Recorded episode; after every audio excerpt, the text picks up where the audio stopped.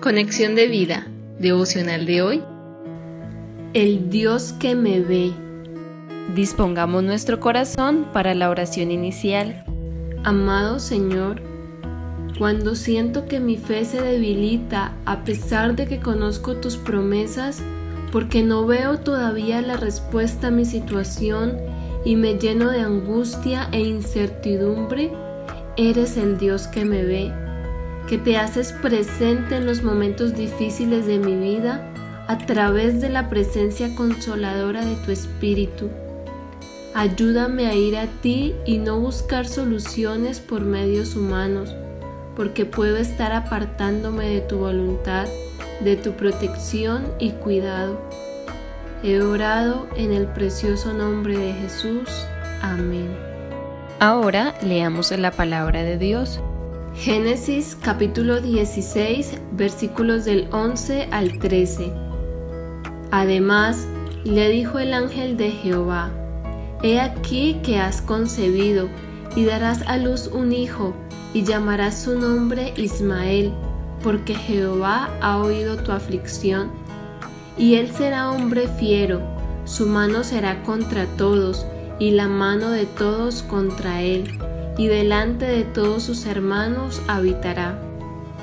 Entonces llamó el nombre de Jehová que con ella hablaba, Tú eres Dios que ve, porque dijo, ¿no he visto también aquí al que me ve? La reflexión de hoy nos dice, Después del pacto que Dios hizo con Abraham, este toma una determinación que ha tenido consecuencias hasta el día de hoy. Esta acción de Abraham indica la lucha humana en la vida de espera en Dios y en sus promesas. Cuando no sabemos esperar, cometemos errores que traen resultados que no son los mejores, como en el caso de Agar, la sierva de Sara. En vez de haber sido una bendición, se volvió un problema que hasta la fecha no se ha resuelto.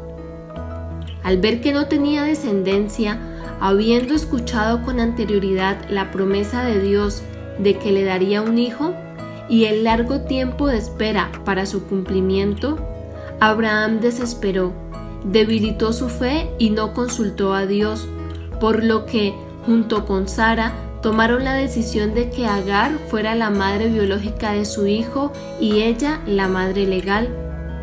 Las leyes que se practicaban en ese tiempo no contradecían la moral y la religión y se podía tener prole si la esposa era estéril a través de sus siervas.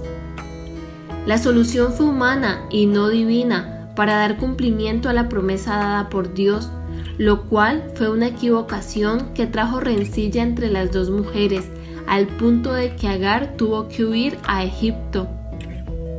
Ningún proyecto humano puede sustituir el plan establecido por Dios en su palabra.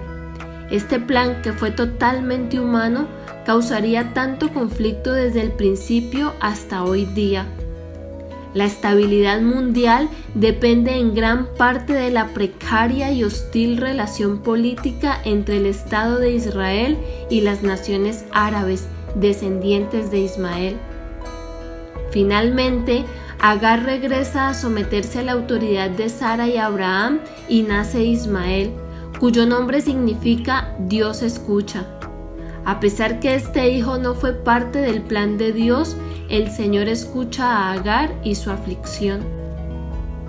En este pasaje es la primera vez que Dios es llamado el Roy, que significa el Dios que me ve. No existe ninguna circunstancia de nuestra vida que escape de su conocimiento y cuidados paternales. Dios nos conoce y a nuestros problemas también. Como Agar, es fácil sentir que Dios nos ha olvidado cuando pasamos por momentos difíciles e injustos, pero saber que es Dios el que nos ve debe ayudarnos a vivir por fe. Él nos encuentra en medio del desierto para tendernos su mano es el Dios de misericordia que nos trata mejor de lo que merecemos. A pesar de los errores que cometemos o que otros hacen con nosotros, cuando hemos sido víctimas de abuso, opresión y desprecio, Dios interviene con misericordia en nuestras vidas y no solo somos perdonados, sino que obtenemos justicia a través de la fe en su Hijo Jesús, para que nos levantemos y sigamos adelante hacia el propósito que Dios tiene para cada uno de nosotros. Visítanos en www.conexiondevida.org. Descarga nuestras aplicaciones móviles y síguenos en nuestras redes sociales